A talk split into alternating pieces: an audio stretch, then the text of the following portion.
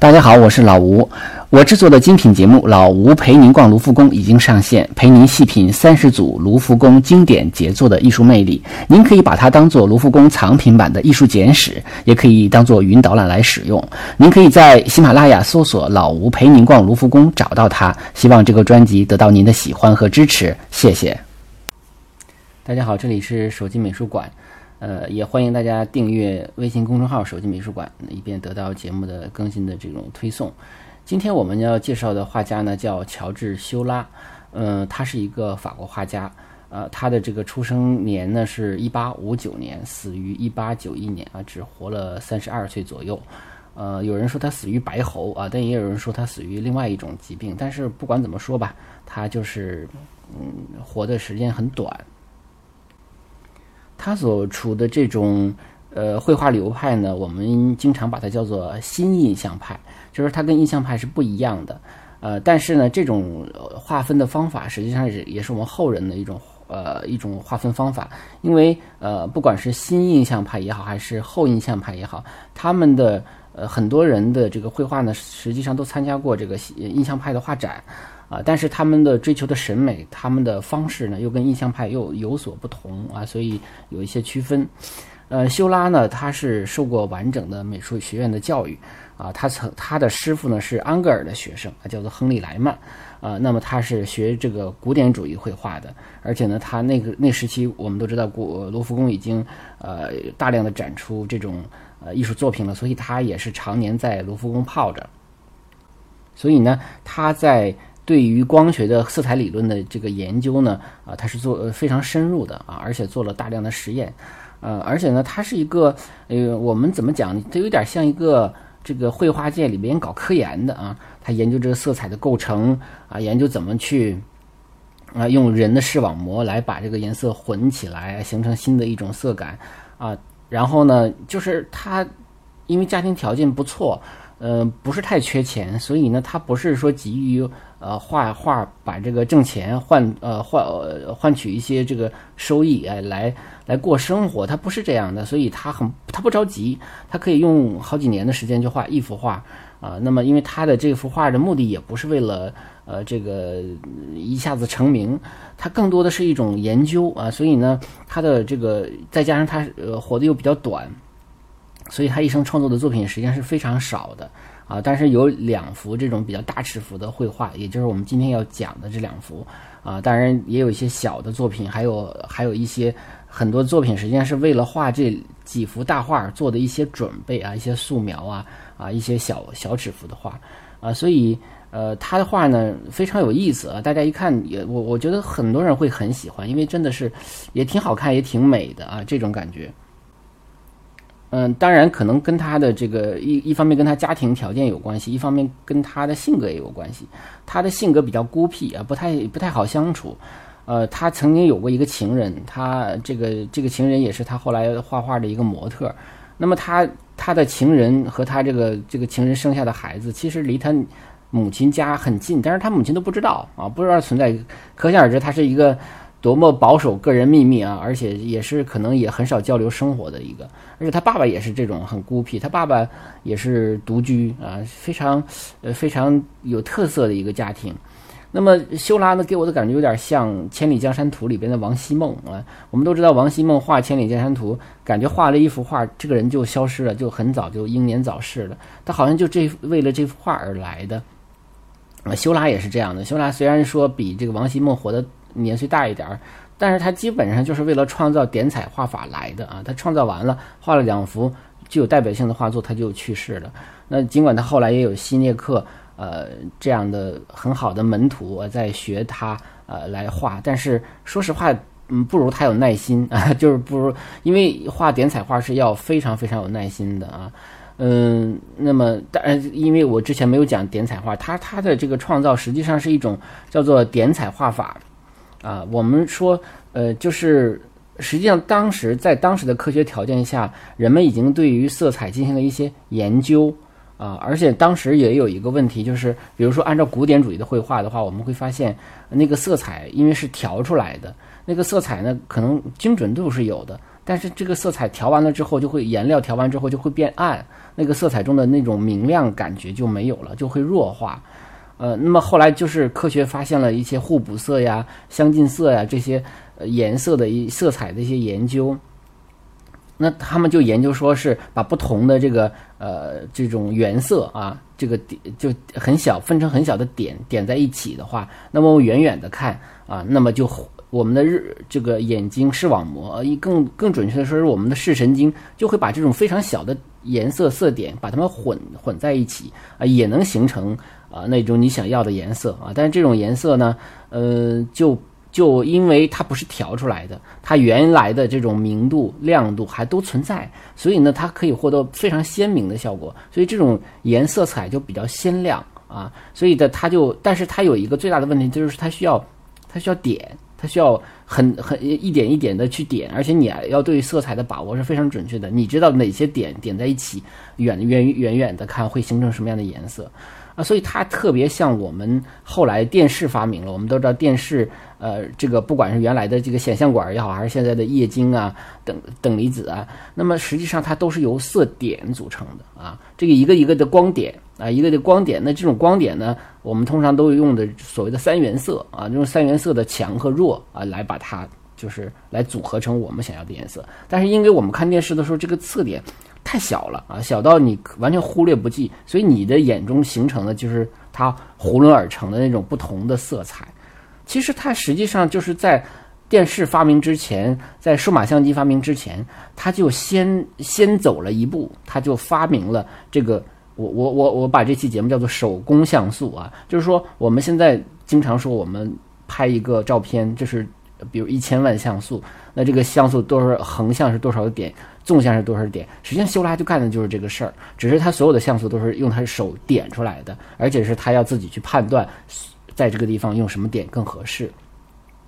因为他的这个理论呢，是基于一种色彩分割的理论，就是把一个我们说混合色，把它混分割成不同的。原色，那这种原色呢？我们这这种分割的方法，我们叫它分割主义啊，也有叫什么分离法的啊。但是这种分离法和后来的像克克里姆特那什么分离主义那个画派那个不是一个意思，它主要是色彩的一种分离。那分离之后，因为它的这个画法呢，嗯，就是一点一点一点的，所以也叫它点彩派。所以呢，实际上分离呃分割主义或者分离画法呃或点彩派，实际上指的都是这种画法。就是一个是要点小点儿，另外一个是把混合色把它给分开，分成各种各样的原色。那么用这些原色，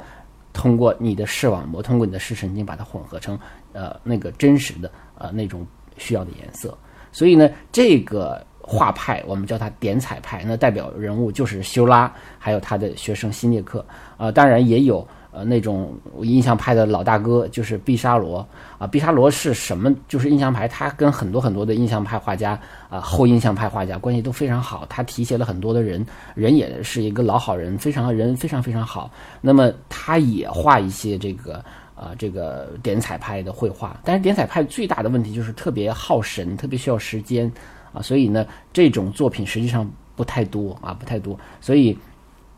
然后因为。呃，那么点彩派它的诞生的一个背景是什么？就是我们都知道，就是印象派的出现啊。印象派我们只讲了德加一个画家，其实呃更重要的莫奈呀、雷诺阿我们还没讲。那么，呃，印象派的诞生呢，就是他开始画室外光了，开始画色彩非常鲜亮了。呃，那么最大的原因就是摄影术的发明啊，然后再加上这个古典主义绘画的这个审美的一种没落。呃，大家更更喜欢这种颜色比较亮的啊，这种绘画。但是印象派的绘画呢，我们看到笔触的时候，就看到那个粗笔触非常粗，对吧？有时候就一块一块的啊。然后这个，而且呢，印象派它追求的是一种瞬间感，因为他画的就是真实的生活。比如说，我看到了一个人啊，就摔摔一跟头，那么我就想画他摔跟头的那一刹那。至于为什么画摔跟头，我不知道啊。他可能就想找的一个瞬间感啊。那么。那么他就抛弃了古典主义所追求的一种永恒感，但是这个呃，而且这个我们都知道，这个印象派的绘画感觉就是没有什么秩序，而且有的时候你近看的话会觉得很凌乱啊。那么这种凌乱或者无秩序感，或者说是这种过分追求的瞬间感，使得他作为绘画作品的那种呃价值好像是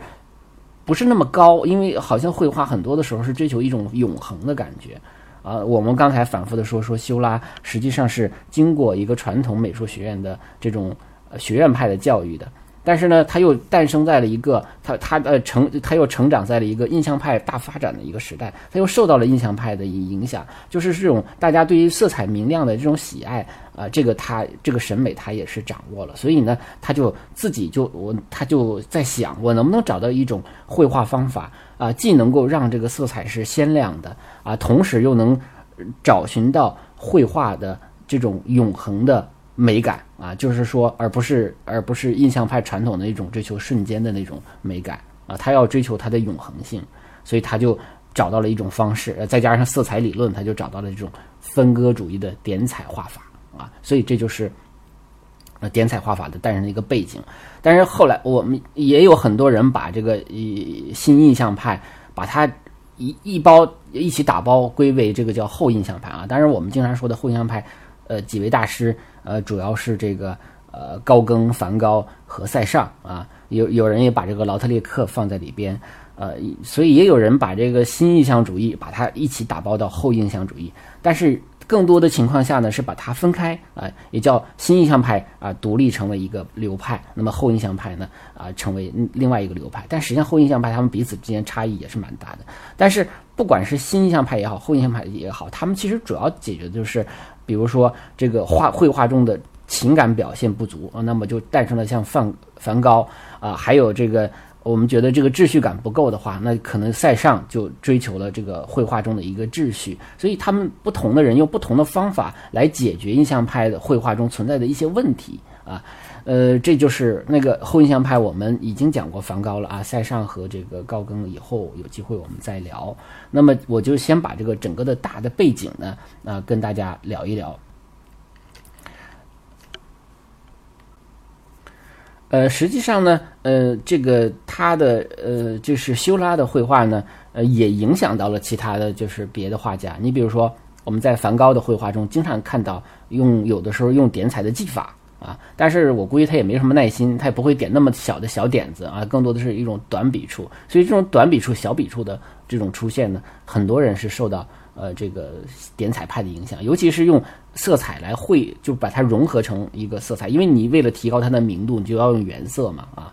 呃，当然把色彩玩的比较炫的，那就是野兽派了啊，那就是马蒂斯啊什么的啊这些人了。而且他的这种小点子，呃，可能间接的也影响了后来的这个波普艺术中的呃利希滕斯坦啊。我们可能在一些现当代的绘画中会看到利希滕斯坦的画，它有点像印刷的那种画，就是一个一个小圆点，但那个小圆点不是点出来的啊，它是有点像印刷技术做出来的啊，是把一个我们经常日常生活中看到的漫画把它放大，放大成为一个有单独的独立的艺术作品。那里边那个小点叫本带点。啊，它其实就是以小色点密集的这种广泛的间隔呀或者重叠所产生的一种颜色和光学错觉的一个效果。那当然，它的这个可能它。创造这种波普艺术本带点的绘画方法呢，很大的一个思路来源可能是来来自于修拉啊。当然，我们这是也是这么分析啊，因为本带点的这个所呈现出来，其实也是用小点来呈现一种错觉，但是这种错觉呢，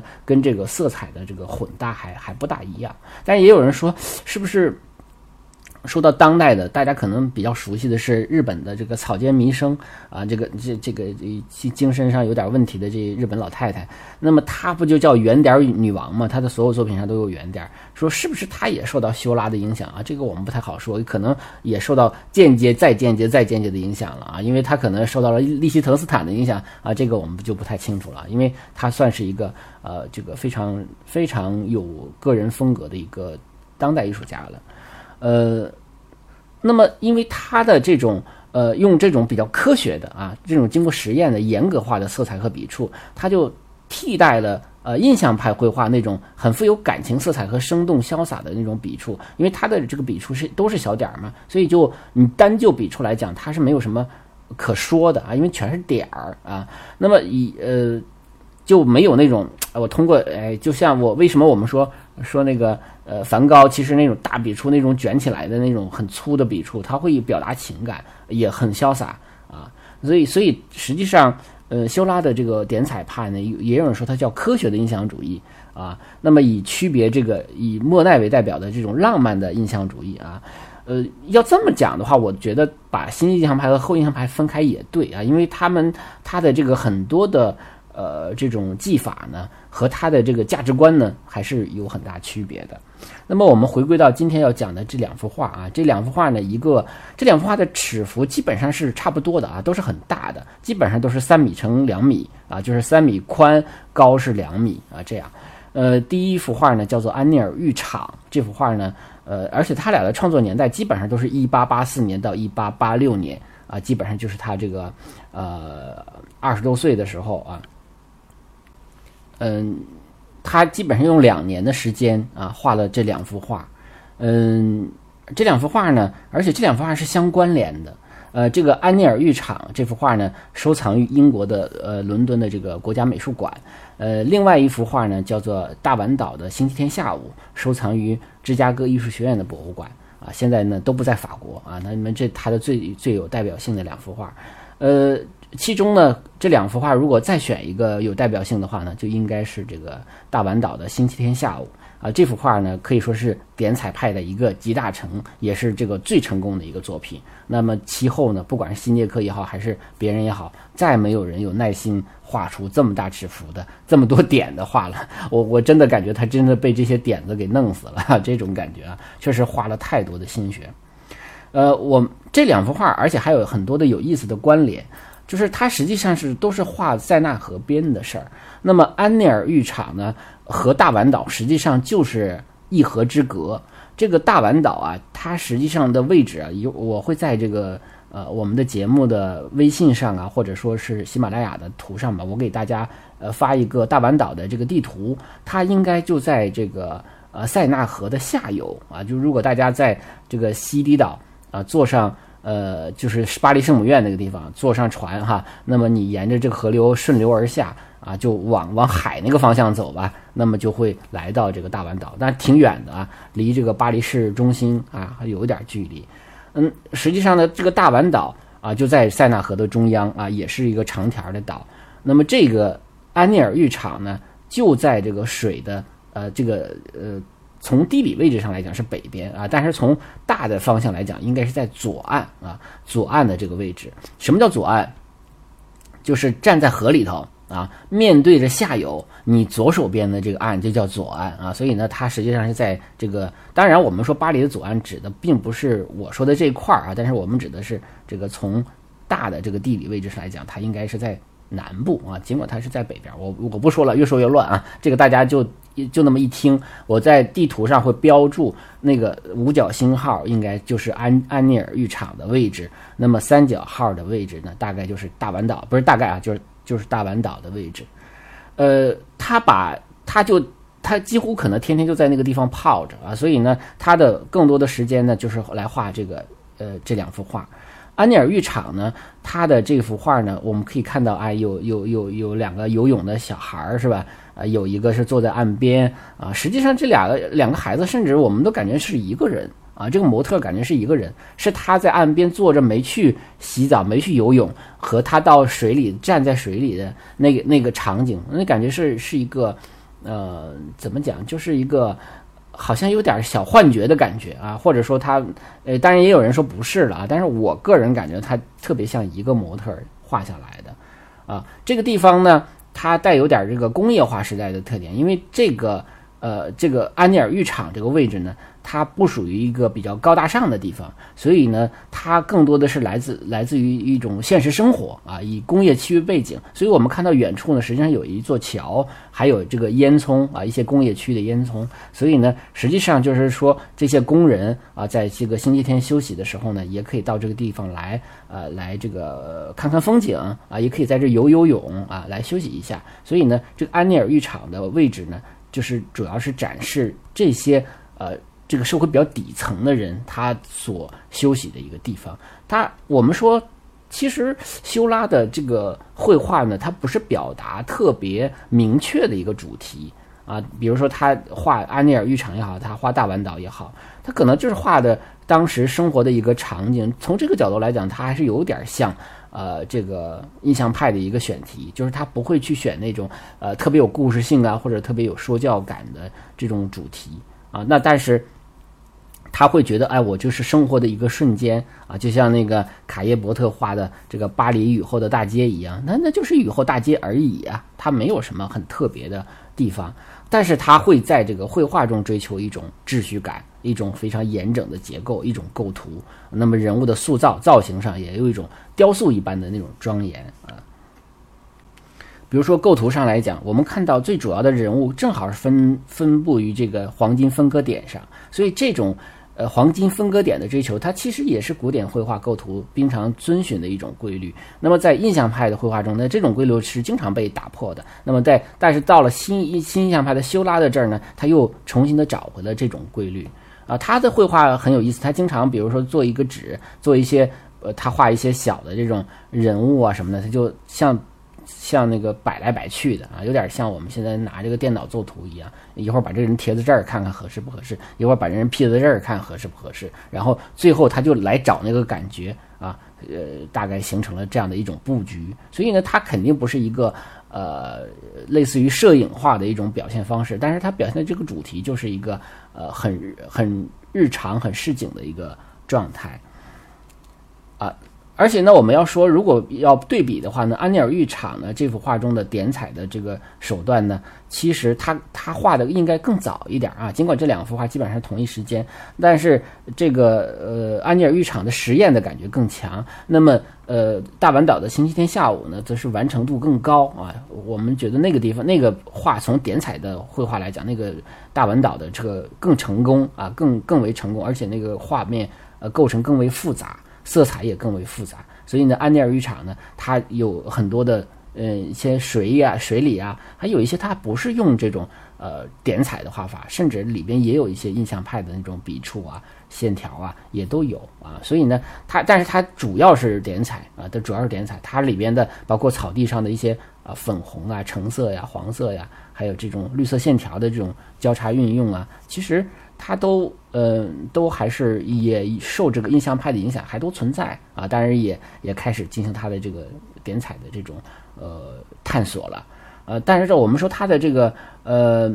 有一些包括它的一些手段啊，我们可以把有些人单提出来，比如说呃在水里的这个游泳的这个孩子，把它提出来的话，我们会发现啊，他对光的明暗的处理是非常有特点的啊，因为你看他的这个身体。身体前，因为这个人的身体是非常亮的，对吧？非常亮的。那么它的这个前边的水，也就是说，呃，在这个高光人物的人体的前边的这个水呢，它是比较啊这个暗的啊。那么它的身体后边呢？啊，他用一点比较明亮的那种水呢，啊，把它就做了一个过渡。实际上，如果我们对比的话呢，这个水的颜色深浅是不一样的，就是他身体的是前后的身体是不一样的。如果你要仔细看的话，你会觉得不自然啊，你不自然。但是我们更多的普通的这种呃观者呢，会觉得这种不自然看起来反倒是自然的啊，就是因为这样的话才让人体的轮廓线出现了呃这样的一种状况啊，所以。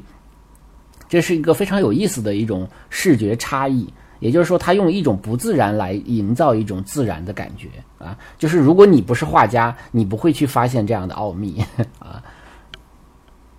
你看他那个帽子上啊，我不知道大家那个手机把它放大了之后看出来的效果会怎么样。他的这个红色的帽子里的实际上加了很多这种蓝黄两色的对比色点。它就是通过这种蓝黄两色啊，再加上红色，形成了一种混合的一种视觉效果啊。它不会是说给你单独单纯的我给你抹上红的啊，它不是这样的，所以它会产生了一种非常奇妙的一种视觉感觉。那么这个呃，这个这个几个这个游泳的男孩儿啊，包括坐在岸上的男孩儿，他对面的就是大碗岛啊，对面的有大碗，而且我们会看到这个河道里还有一个船，它正在要渡往这个大碗岛上。那个船上面有一个法国国旗啊，这个呃船上坐了几个人啊。这条船非常有意思，这条船和对面的这个大丸岛呢，大丸岛可能看不出来。那么在大丸岛的星期天下午的那个那幅画中呢，也出现了这样的一条小船啊，就是挂着红白蓝三色的法国国旗啊，也在那个上边啊。当然没有这个大啊，是在一个很细微的地方，大家可以到那个画中去找一找啊，非常有意思。当然了，就是说在呃修拉的画中呢，有一些特点啊，就是有一些比如透视不是太准确、不是太真实的地方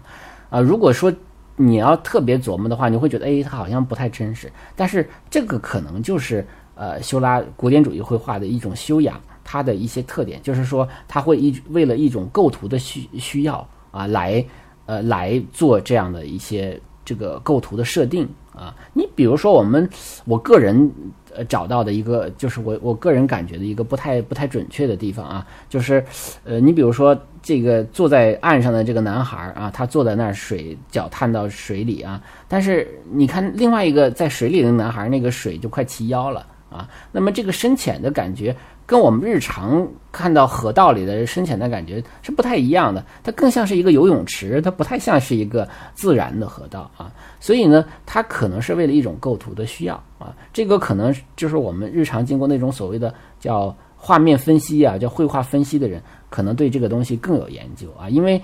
呃，绘画分析呢，就是传统的我们说学院派的那种古典式的。呃，构图的那种分析啊，但这种分析方法呢，分析这个东西是非常有用的啊，但是不能分析所有的画，因为很多的画实际上已经不遵循这个规律了。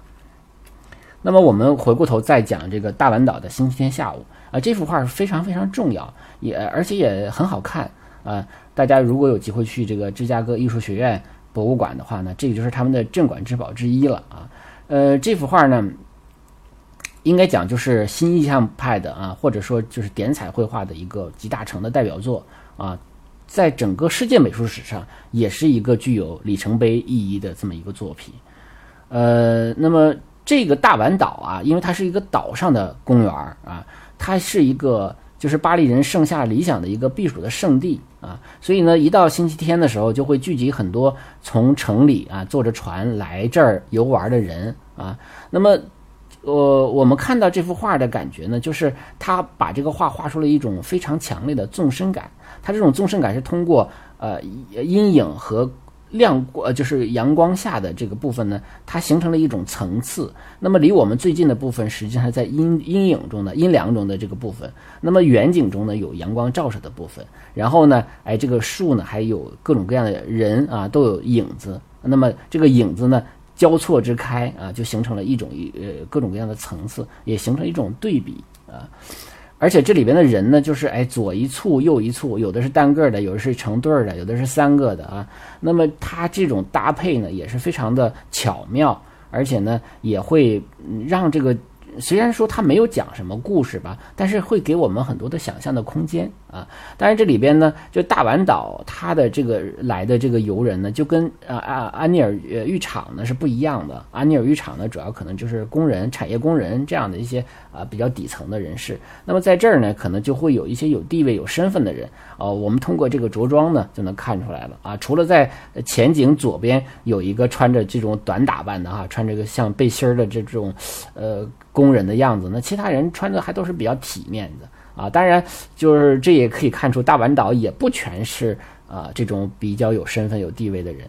啊。我们可以看到这里边有很多这个穿着非常时尚服装的啊。那个我们都知道，那个时期巴黎已经成为时尚之都了，所以他们会有很多这个时尚的服饰。那个时候的着装非常的。呃，这个浮夸啊，就是有这个大的群撑，所以我们看到近景处两个最大的这个站立的人，就是一对男女。这个女的穿着这个裙子，就看出来是一个很大的群撑。那个时期，据说那个群撑最大的可以撑起来，可以当那个当这个茶茶茶几用，当那个当小桌子用啊，就是非常大。但是这个还没到那个程度啊。而且我们看到这个画中的很多女士都穿着这种带裙撑的。呃，衣服啊，包括呃，在这个岸边还有一个钓鱼的女士，是吧？还有她在这个，她也是穿着这种有裙撑的裙子啊，有。但是呢，我们整体的感觉就是人虽然很多，但场面非常安静，非常这个呃，就宁静。啊，有一人有一种雕塑感，尤其是这种人物的这种侧向非常多啊，侧向和背景像非常多。我们看看到，除了中间的两个，就是一个母女啊，一个大人带着一个穿白裙子的小姑娘，那个是正面的话，其他人基本上都是要么侧面啊，要么是背背对着我们啊，这种尤其是这种侧面非常多的这个形象呢，也很多人认为是来自于这个古埃及的啊这种浮雕的绘画啊。那么它可能修拉可能很多的这个采取了有就是采用了这样的一个元素啊，或者说是这种方法啊来绘制的啊，它它有一种很庄严的、很永恒的感觉啊。那么修拉为了画这幅画呢，可以说是做了大量的准备工作。那么找就是在他的资料里找到的跟这幅画相关的素描有就有二十八幅啊，还啊还这个板上油画就是木板油画呢也有二十八幅啊，就是跟这个画有有关的，就是一个一个的局部啊，或者是为了造型啊，或者是为了研究这个点彩的这种小的啊二十八幅板上油画，还有大型的布面油画还有三幅。啊，那么当然，这这两幅画都属于这个超大型的哈。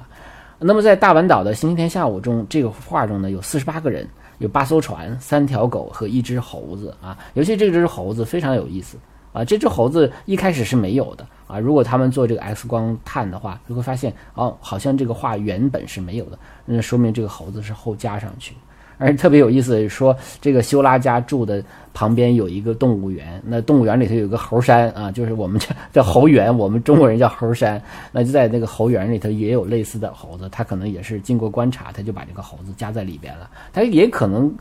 呃有所指吧，因为这里边有一个公案，这个公案我们就是不知道能不能说清楚啊。就很多人认为这幅画中画的。你包括我们最近景中的这个女性，就穿着裙撑的这个女性，和那个呃这个钓鱼的那个女性啊，被认为是要么就是妓女啊，就是招嫖的妓女，呃，要么就是啊已经是被包养的这个妓女啊。你像那个呃钓鱼啊，钓鱼这个这个词啊，可能跟这个犯罪这个词就很就是在法语里的发音啊，我我我不我没学过法语啊，我都这都听说的，好像是比较接近的。啊，而且钓鱼这种行为感觉就有点像这个招嫖的这种感觉啊，所以它实际上是个暗喻，啊，而且这个猴子的这个发音也和这个与这个招嫖啊什么这个之类的呃某一个词的发音也是比较类似的啊，而且好像他们就说把那个妓女就叫母猴子啊，所以呢，当时有这个猴子的出现，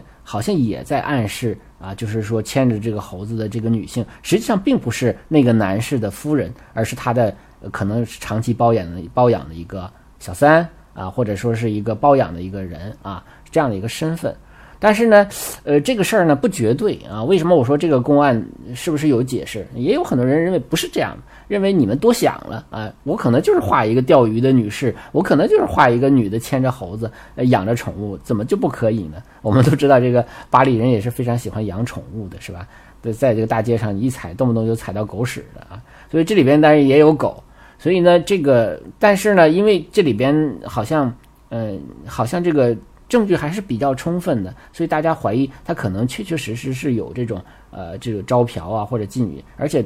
当时的大丸岛确实有很多人在那儿啊这个这个招嫖也是很有名的啊，甚至在这个呃有的电视台拍的纪录片中还能找到当时警察到这个岛上去扫黄的呃一些照片啊，所以呢也是非常有意思，说明呢呃当然修拉可能也不想表达什么，他可能就是说啊这个地方有这样的一批人。啊，这些人呢，你不管他干什么的，那他起码他的这个看起来视觉的这个感受还是很美好的，就把它画在画中，又能怎么样呢？啊，所以我们讲他的画中其实没有很丰富的故事啊，但是它有很大的想象空间。那么它的画这画面的布局就是非常严整的，我们可以看到结构非常的严整，呃，造型非常的古典，非常的呃这个有雕塑感啊，有有有一种永恒的这种秩序感，所以这也是他这个绘画的。啊，非常大的一个特点。当然了，我们说它最大的特点还是它这个点彩，就是它上面布满了这种精密细致的小圆点儿。这些小圆点儿呢，是用这种不加调、不加调和的这种暖啊、冷色调啊，或者相近色、互补色堆积而成的。那么我们如果凑近了看啊，大家把我这个图放大了看啊，这因为。这个很可惜的是，就是说咱们这个不管哪个平台都不能放特别大高清的图啊，所以只能是呃呃凑合着看吧，大家能看到那些小点儿就行啊。那么就会看到，哎，这个呃有那种小点儿啊，不同颜色色彩的小点儿。那么远了看的话，应该形成的效果就不一样啊，它就会形成一种非常鲜艳和饱满的色彩效果，也就是我刚才讲的，它的色彩的亮度会提高了，就比调出来的要高，呃，比你看安格尔的，比你看大卫的那个画的颜色肯定要鲜亮的多得多啊。那么他画中的人物呢，他不追求这种清晰感，所以很多人脸实际上是看不清楚的，这也不是画家关心的。那画家关心的就是说我怎么才能达到一种呃很呃很传统的、很这种。古典的呃构图的同时，实现一种色彩的呃一种现代化啊，所以呢，我们会觉得，呃，好像他有一种非常奇妙的给人感受啊，就是这幅画，所以大家都很喜欢。当然，一方面他很出名啊，他而且他也很有代表性，他又是这个新意象派啊，他这个最具代表性的，而且是有点前无古人后无来者的样子啊。那后边的人也在画点彩的，要么就基本上不怎么画了啊，就画的也超不过他。啊，所以这幅画非常，嗯，呃，这种感是感觉的啊，就给人的感觉的东西，呃，就是这样的一种感觉。我们可以呃对比一幅画啊，叫就是雷诺阿的这个煎饼磨坊的舞会啊，这幅画以后有机会给大家讲。那么这幅画也是画一个，嗯，就是一个很多的人啊，大家也是在一个巴黎的一个下午，呃，那个只不过是他是在蒙马特高地，在煎饼磨坊，呃，但是有很多的人大家在跳舞。那个画就充满了一种这个我们讲就是暧昧的气氛啊，人和人之间啊，所以那个就是是感觉非常的鲜活，呃，他追求的是一种呃瞬间感啊，他追求的是一种火热的生活，那么这个就不是，这个就是追求一种永恒之感，他追求的是呃画面的这种呃利用最传统的那种画面理论来解构它啊，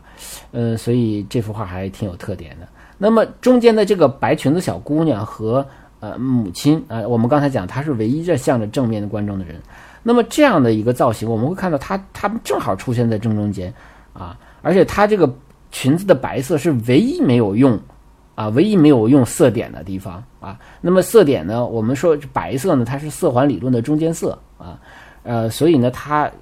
它也是因为这样的一个原因啊，没有在这个地方再用这个色点。而且呢，他他的这个妈妈和他两个人啊，就牵着手，但是妈妈还举着伞，呃，就面向着观众。实际上，在整个的画面中就产生了一种疏离感。我们在现在的电影中经常看到，呃，一种特技效果，就是突然间所有的人都静止了，那只有主人公一个人是动的啊，那它其实也是形成一种疏离感啊，形成一种对比啊，所以呢，这种对比看起来也比较有意思。但是也有人说这幅画也有很多比例不对的地方啊，你比如说，在这个嗯前边这个三人就是左前方的这个三人组里的戴礼帽的男子，那么他如果站起来的话，他其实是很矮小的，那他这个比例应该不太合理啊。这里边可能大家仔细推敲的话，可能有很多的这个比例啊，或者说他的这个透视法是不太准确的。但是呢，有人就说说可能跟修拉的这个绘画。呃，空间有关系，因为他的画室可能会比较小、比较窄啊。实际上呢，他很很难有机会像我们一样推得很往后来看这幅画。所以，如果你很很少往后退的话，你画的时候你可能就是画不准。你可能觉得，哎，推到墙了，你已经推到墙了，你觉得可以了啊。呃，所以呢，他在整体把握上可能是存在一些瑕疵。呃，有的专家特别有意思，就琢磨说，哎，这幅画说如果斜着看。啊，这个比例就准确多了。我们可以怎么写呢？我们可以把这个手机哈，我们举着哈，我们可以把它向向这个左后方斜，向左后方斜。也就是说，我们假假想一下，假想一下，我们站在画的呃，我们面对着画啊，我面对画，我们往右站啊，也也就是说，在画的这个右侧，然后来看，这样的话呢，画的右侧相对比较大一点，左侧相对比较小一点，这时候的这个透视法。就相对就比较准确了，比较舒服了啊。这个是大家可以测试一下啊。我我试了一下，好像还确实是如此的。呃，另外呢，还有一个就是它这里边的影子，影子也很怪啊。有的地方呢，你像呃左前方的哈，这个呃有一棵树啊，这棵树怎么就出来两个影子了啊？这两个影子呃感觉不大对劲儿啊。就是这是一个，还有一个就是说它的前景中的这些影子呢都是斜的。斜的，就是斜的向斜从左下角斜向右上角的啊。但是呢，我们会看到远景中的那个树的影子和人的影子就变成平行的了。这个光线怎么会有这样的一个光线呢？那光线应该都是往一个方向才对，对吧？如果是斜的，都是斜向右上角才对。那么左这个上面的怎么就会平了呢？这显然不是符合生活的这个真实的场景的啊。但是如果还有一点，就是我们刚才还是把这画斜过来，把它斜过来看的话，哎，这种差异就没那么明显了啊。当然，它也是为了一种。呃，他不太追求这个了，他更多的是为了构图上的需要了啊，就是我们经经常讲的叫叫叫什么绘画的什么分分画面分析法啊，就是讲的它其实有这样的一个作用，呃，也是用这样的方法来形成一种纵深，而且还有一个用处就是这种左下角向右上角的就形成一种斜线构图啊，或者叫对角线构图，它还有一个作用就是它形成一种引导，它把你整个视线引导向画面的中心的部分啊。这个当然都是从画面分析的这个角度来讲了啊，嗯，而且呢，我们都说，嗯，这个这个画呢特别有意思，它还出现在另外一幅呃，这个叫做模特们的这个画中，它是个画中画啊。这幅模特们呢，我也会把这个画呃放在这个呃节目中，大家可以看到。那么大家可以看到，实际上在他的画室中前边啊，他画了这个。这个这个大丸岛的星期天下午的画前边啊有三个裸体模特，那他画了那三个裸体模特，其实也是用点彩派画的，但是那幅画的整个的尺幅要比这幅画要小，所以说明画那幅画的时候，大丸岛的已经画好了啊，他已经把它当做背景来画了，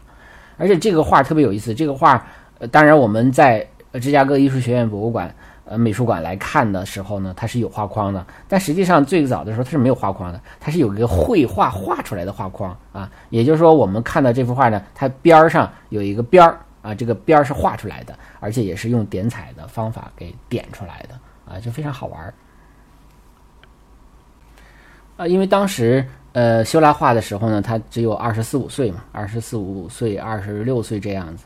啊，所以很多专家说，哎呀，说。第一啊，首先来说，这只有男生啊才会这么干啊，女画家不会这么干的，而且还有只有年轻的男生才能这么干，因为那个时候他年轻啊啊。那我们想想也挺奇怪的，就是二十四五岁的一个小伙子啊，就会突发奇想的要用这种方法去画，而且会一一些画画那么几年啊。他们说最好是有点轻微近视的啊，干这个最合适了。而且它的这个点呢。啊，如果仔细看的话，它这个点不是说我们拿这个笔尖叭点一下啊，它是它是像捻动一下，它就一个一个的小漩涡啊，一个又一个小漩涡。它实际上点的时候，它会捻一下这个笔，那个那个笔是笔尖是非常小的嘛，捻一下，就是每一个点都是这种小漩涡啊。它这个是特别有意思的啊。这个是介绍的这个是呃，这个人呢叫桑德海姆啊，是一个音乐剧的这个呃这个作作家啊。应该是编剧啊，还是是是写音乐的，我不太清楚。非常有名啊。那么桑德海姆他为了，因为他喜欢这幅画，他就为了他创作了一个剧叫《星期六和乔治在呃不叫星期六，这怎么叫星期六？星期天和乔治在公园啊。那么这个呃这个音乐剧的呃嗯是这个链接呢，到时候我也会发发给大大家啊。大家有兴趣的话，就在微信里发给大家，有兴趣可以看一看啊，因为这个。挺挺好玩的，呃，这幅画呢，还有一些就是一些它的这个关于这幅画本身的一些呃故事吧，呃，它呢是在印象派画展的最后一届，也就是第八届印象画派画展上展出了，那它受到了很多的争议。啊，呃，甚至有一些其他的画家，因为他虽然参加的是印象派画家，因为那个时候，说实话，印象派什么非印象派，什么新印象派，或他没没还没分呢啊，分的不是那么太清楚呢。反正这种新的画法，大家可能都是这么参加的啊。这个分类有的时候就是后来人干的事儿。嗯，这个很多画家不愿意把他的作品挂在他旁边啊。呃，很多人就是，甚至他最后就被挤到了最后一个展示里啊。大多数人是无视这个作品的。他是他怎么是？他是被一个报道艺术的一个记者叫做费尼恩发现的，那专门写的文章来称赞他啊。所以那个人也是非常年轻的人。所以我们也经常说，哎，只有年轻人才懂年轻人啊。年轻的艺术，可能一些比较保守的、比较陈腐的这个中老年人是不太懂的。所以实际上，这种比较先锋的，呃。这种艺术可能真的是很多呃年岁大的人是未必能够呃理解啊，也未必能懂啊。那么这是其中的一个呃小故事，还有一个就是这个到一九零零年的时候，希欧拉的家人呢把这幅画就卖出去了啊，卖了八百法郎。后来呢，再有人就是卖，再转手卖给这个呃这个芝加哥艺术学院美术馆的理事叫巴特勒啊，卖给巴特勒的时候呢，就变成两万美元了啊，从八百法郎一下上到两万美元，这个差额也很大了。那么这个就这幅画就于一九二四年来到了美国的这个。芝加哥艺术学院，呃，这时候好像这个法国人醒味儿了啊，这个就觉得，哎呀，这个这个是我们的国宝啊，这个我们应该把它买回来呀。他们就挖空心思想把这幅画买回去啊。对不起啊，不卖了，来了就别走了，就留在了美国。那这幅画一九五八年的时候被借展到了纽约的现代艺术博物馆啊，就是我们经常讲的那个 MoMA。那么当时他的身价，就是从保险的角度来讲，已经身价百万美元了。但是在这个展出期间呢，这个 MoMA 呀非常不争气，闹了一场火灾啊！这个火灾还导致一个人死亡，多人受伤。而且当时因为是美术馆着火嘛，所以为了抢救这个馆藏的画作，当时很多画就直接摘出来就放大街上啊。所以这个这个是真实情况，还有纪录片的啊，都这是有有有实证的。那当然这幅画呃没有受到损害，但是把芝加哥艺术学院美术馆给吓坏了，说这幅画真着火真烧了怎么办？所以就。就决定再也不借展了啊，也就是这幅画最后一次出行就是这个一九五八年这次啊。那么现在呢，它就一直啊保留在了芝加哥艺术学院的博物馆啊。之前我们也讲过，像这个霍珀的那幅画啊，也是这个芝加哥艺术学院美术馆啊非常好的一个博物馆。呃，那么今天的节目呢就介绍到这儿啊。呃，前段时间呢，因为家里有有事情啊，实在是。呃，没有时间来更新啊。那么感谢一直以来支持手机美术馆的朋友啊，应该讲这个粉这个听众越来越多了啊啊，平均单机收听量也是非常高的啊。我个人觉得也是挺难得的啊。呃，希望有机会介绍更多的好画家啊给大家啊。但是前提我也反复说，我也我本人也不是一个很专业的人士啊，我我本人也不会画画。可能也有很多东西讲的不是太准确啊，但是我更多的是希望通过这种呃大家来欣赏的角度啊，就是这样的话。而且呢，我我我比较偏重于艺术旅行啊，因为我们经常到出国旅行的话，会逛博物馆、美术馆。那么到博物馆、美术馆，我们看什么？我们能不能在短时间内找到这个画的看点啊？或者说，甚至有一种就是有一种乐趣，就是哎，说我远远的离开十米，我就能。就能分析出来他是 是谁画的啊？呃，他是哪个画派的啊？他是什么时期风格的啊？我觉得这都是乐趣之一啊。当然，更主要的是还是拓宽了我们的审美，我拓宽了我们对空间的理解，拓宽了我们对色彩的认知啊，和提高了我们对艺术感染的这个感受的能力啊。我觉得这些都是很重要的啊。当然，嗯，这个而且呢，就是说我给大家介绍的这些节目中的啊一些这个知识点的部分呢。不是我胡说的啊，这个具体的知识点的东西都是有具体来源的啊，来自于很多的这个书籍啊，有很尤其很多的都是这个西方的书籍啊，当然也有些感受性的东西啊，有一些解释性的东西是我说的啊，那那么有感受的东西就是我我觉得就是见仁见智的啊，所以呢，呃，有可能我说的跟你了解到的东西可能不太一样，但是我觉得可能有这么一个问题就在于历史是没有真相的，对吧？就是我们会，我们经常会发现啊，关于一个问题呢，不同的书说的是不一样的啊。为啥我在这个节目中反复的强调，我说这个有可能是这样的，这个有可能是那样，是因为不同的书上说的是不一样的。那么我就看谁更权威，谁哪种说法更多，哪种说说法更被广泛认可啊。那么我把它再精炼出来，再介绍给大家啊。所以如果说跟你知道的不太一样的话，呃，是不是说我的就错了，你的就对，或者是呃，这个我的就对，你的就错了？这个不好说的啊。而且有的时候我们毕竟也不是这个破案的人，我们也不是历史研究学者，我们只只是在感受这个艺术的方面，我们只要八九不离十，我觉得也就可以了啊。我们更多的人还是呃欣赏者，我们是提高自己的审美能力啊，来来来呃来看画的啊，来听这个节目的啊。那么。呃，希望大家能够继续通过啊这个微信打赏啊，或者喜马拉雅赞助啊，啊或者转发呀来支持我的节目啊。如果大家呃有关于这个西方艺术欣赏啊或者艺术旅行方面的问题，也欢迎通过喜马拉雅的问答哎向我提问啊。谢谢大家。